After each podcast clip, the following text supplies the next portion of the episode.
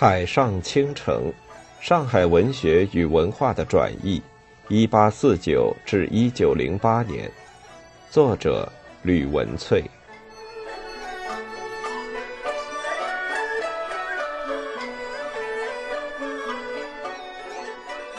二，讯息互文，译作《星溪闲谈》前两卷，主要以贵族私生子康吉作为主角。隶述他的家庭罗曼史始末，父亲猝死，家产为叔父所并吞，揭开了家变序幕，与流浪无依的曲折经历。次卷的尾声相当特别的，以第三卷的开场亮相作结。因上有新奇小说开场，一支笔不能续得两边事，且看下卷所谈便知端底。紧接着就刊出第三卷第一节。翻开第三卷，读者会明白感受到整部小说的视角与笔调之为之一变。主要人物从前两卷的康吉，转而集中于开设沙龙式婚姻堂、混迹在上流阶级、私铸伪币银钱的家底，在巴黎译名为洛福身上。康吉也因为投靠洛福。而自此卷入浮华巴黎所隐藏的败德罪恶之中。读者指出，中译者的改写多少冲淡了原著笔触的讽刺色彩，但严格说来，无论是前两卷铺陈的家庭罗曼史及两代恩怨情仇，或第三卷着重在揭露法国波旁王朝复辟晚期巴黎城的腐败与堕落，此情节或人物结构。蜘蛛当时文坛实属罕见，尤其是译者标榜的新奇小说，即以都会时空的感知意识所展开的第三卷，在一八七零年代初期的上海文化语境中，委实闻所未闻，允称新和奇。如小说中几次提及拿破仑的文字，就相当值得注意。小说中康吉的父亲死后。舅舅摩敦介绍他到白拉的店里去当伙计。白拉仰慕拿破仑，样样模仿拿破仑的形貌。译者走笔至此，照例有一段针对拿破仑的说明。却说拿破仑是从前法国一个著名的君主，本是寻常的名人，因他的为人有才有德，公举为君主。他的弟兄数人又均为别国之君。一时，欧罗巴称为极盛。这拿破仑心直口快，语言朴直，白拉说话也习成这一派。小说中也将加底比喻为拿破仑式的人物。另外，加底向康吉略述生平之后，兼谈及法国大革命后巴黎的现状，而可知巴黎是什么去处呢？盖此地市境交接之事，大异他处，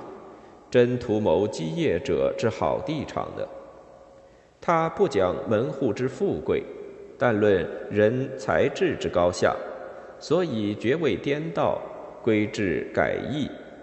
这操政事之权，倒不容易，大约有如扶冰山之难呢。或又曰拿破仑之变风已了矣。吾则曰。仅不过言其先盟而已，不知其已深入人之骨髓。那小丁怎能补得大贤细乎？看官，你到家地所指何事？原来从前法国为波旁王朝所主，君下绝臣凌厉，大概皆无才智，徒以威望自尊，视庶民如土芥，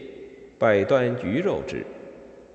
国中尊者不服力，卑者无力可避，于是结邪之徒各奋于学问，各发为议论，群变风起，才智不穷。先是民间所著一书，一味产于其上，记其宠护；后出一书，意思大变，为人生于世，以天赋之才为贵，不以以人寿之爵为贵，身下民之困顿。着世间之情理，从此人皆悟其受屈。为己国都大乱，逐其君山，削去各尊贵爵位，由是拿破仑处，定众乱首，将律例一新，国制一变，及省郡一改化，恍如新创之国一般。拿破仑使百世之魁杰，乃以志大心雄，欲尽以兵力攻服欧罗巴，足之一败涂地，而波旁之朝复立。那作这部小说之时，正是波旁后期。鲁亦非王朝在位，人人以为拿破仑之风淹没矣，哪晓得不数年间又复行呢？从翻译史看来。这些文字可视为自传教士郭实腊主办的杂志《东西洋考每月统计传》于1837年介绍拿破仑战略以来，中国近代仿传统章回体域外小说最早续集19世纪西欧政治社会变迁的文字。该著也多次提到卢梭著作的天赋人权思想。间接引发了法国大革命与民主改革的巨潮。拿破仑主导的政治改革，创立现代法典，更使一度复辟的封建政体走向了衰亡。小说所设定的时空背景，即为欧洲各国社会结构纷纷改制异法的关键时期。巴黎也成为不同的政党势力与各方人士聚集的场域。洛夫，也就是加底在巴黎的名字，以排宴歌舞为名的婚姻沙龙，就是五方杂处的巴黎城与欧洲社会之具体缩影。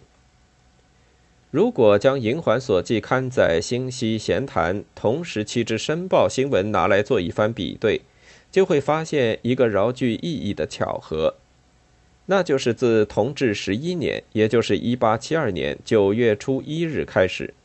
申报》上开始连载录自香港《华字日报》的普法战记，一直到隔年的六月初九日，共计近二十次刊毕。半年后，《申报》还有十卖普法战记的告白。隔了一个月，又选录了王涛发表在香港《华字日报》的《银銮杂志》中的《致规格》《致方外》等数篇文字，将这些讯息做一番整合。除了说明因上书太平天国事件遭清廷通缉，避获至香港的王涛与申江文坛互通声息的密切关系外，也呈现《申报》上的新闻来源不只限于沪地一域，还力求将讯息网扩充至全国境内，甚至透过当时最先进的通讯设备报道泰西诸国之讯息，借侧面呈现了上海报业媒体。对泰西诸国境况及时掌握的能力，是追究王涛在湘江撰成这部首次由中国人所写的史实确凿的欧洲战争史，并在上海申报上同步连载之机缘。从原因看来，作为第一代洋场才子代表人物的王涛，率先在传教士创办的墨海书局注译圣经，历时十三年。与当时最现代化的出版机构渊源甚深，虽遁居湘江十载，但王涛在上海报界与出版业已有不可取代的地位，故沪地读者屡屡可在《申报》上见到从香港《华字日报》转载的王氏笔墨。自静音剖析，王涛于1867至1870年旅居苏格兰乡间两年。协助李雅各翻译中国经典，便由欧陆赴于1870年冬回香港的他，七月便闻知欧陆发生了震惊国际的重大军事普法战争，法国在此一惨败，拱手将执欧陆权柄之牛耳的地位让与普鲁士，曾踏访巴黎，惊叹于其作为欧洲文化中心的繁华壮丽。对法国共和政体与民主政治甚为激赏的王涛，对法国史有独特的钻研兴趣。他在《法国志略》中就曾论及波旁王朝的专制统治引发了法国大革命，思想家如卢梭的《名约论》，畅言义军权、申民权；孟德斯鸠，也就是孟德斯鸠；沃尔体，也就是伏尔泰等，散布启蒙思想的大儒之著作，刊诸四方。这都是法国之所以成功改制共和、成就欧洲霸主之地位的重要元素。有感于百年来称霸欧陆的法国，竟在普法战争中一蹶不振。王室自称不顾急救章之师，而逊笔明写。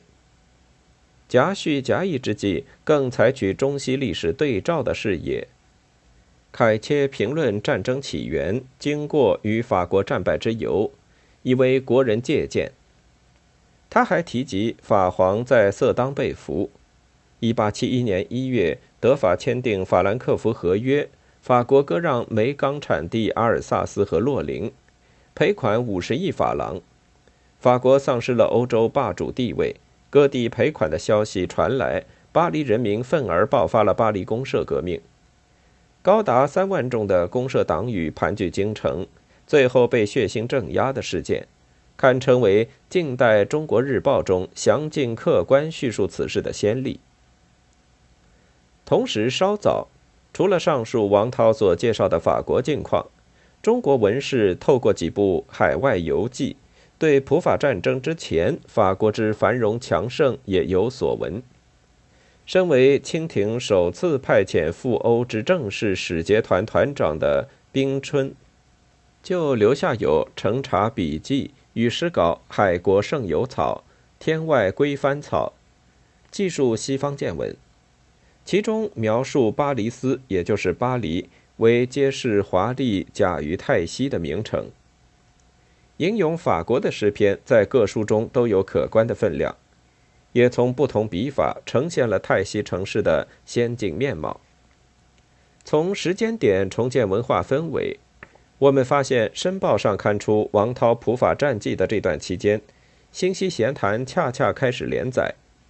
当时，除了银环所记常出现的描绘申江风月娱乐文章，如《申江花史》《白门衰柳赋记》等篇章之外，《申报》上更陆续出现了不少以上海城地景市容为主题的诗文。读者屡屡在新闻纸上会看到以上海本地为主题的竹枝词或诗歌创造，如《龙丘旧影》及葛其龙的。前阳经竹枝词，后阳经竹枝词。同治十一年六月初三日的沪南竹枝词，清溪月圆人寿楼主的申江竹枝词，捕捉羊场特殊景观的诗歌有华清一叟的深北杂咏七律五首，沪兵寄渔，仿唐代诗人刘禹锡《陋室铭》的梅登明。同治十一年十二月十二日刊出的《杨经邦序》，古月山房新翘式的沪北实景，香露生海上时空曲，古松梅花主人，杨经七念沟并序。同治十二年正月二十二日的《调杨经邦文》，松江养廉馆主的上海茶园竹枝词。同治十二年十二月初四的《护城杂咏八首》，洗耳狂人杨胡杨少平的《别情竹枝词》，喝茶山农的《咏物旧作四首》，则分别引用自鸣钟、寒暑表、显微镜、自来火四种独独在洋场才能普遍使用的新鲜物事。在大量的竹枝词或诗文词赋中。拥有洋场杂处文化条件与先进物质文明的上海滩景致已然呼之欲出。这除了说明沪上市民渐渐对沪城名景形成共识外，披露在报刊上的雅集诗歌也经常出现将上海繁华与海市蜃楼互为隐喻的意象，或文章标题，相当程度上呈现了洋场文人面对现代化物质环境。快速生活节奏的不安焦虑，揭示现代化城市经验的多重与矛盾特征。经过出版环境与文化语境的观察，我们更可贴近1870年代上海独特的感觉结构。逐月连载的《新溪闲谈》呈现之异域风土与泰西大城的文字描绘，不仅在小说文本中完成表意，其叙事互文还在文本之外隐隐牵动了申江文化圈，创发独具海上特征的城市书写。帮助我们建构新闻媒介与信息流通的视角，检视《新溪闲谈》连载时的接受语境。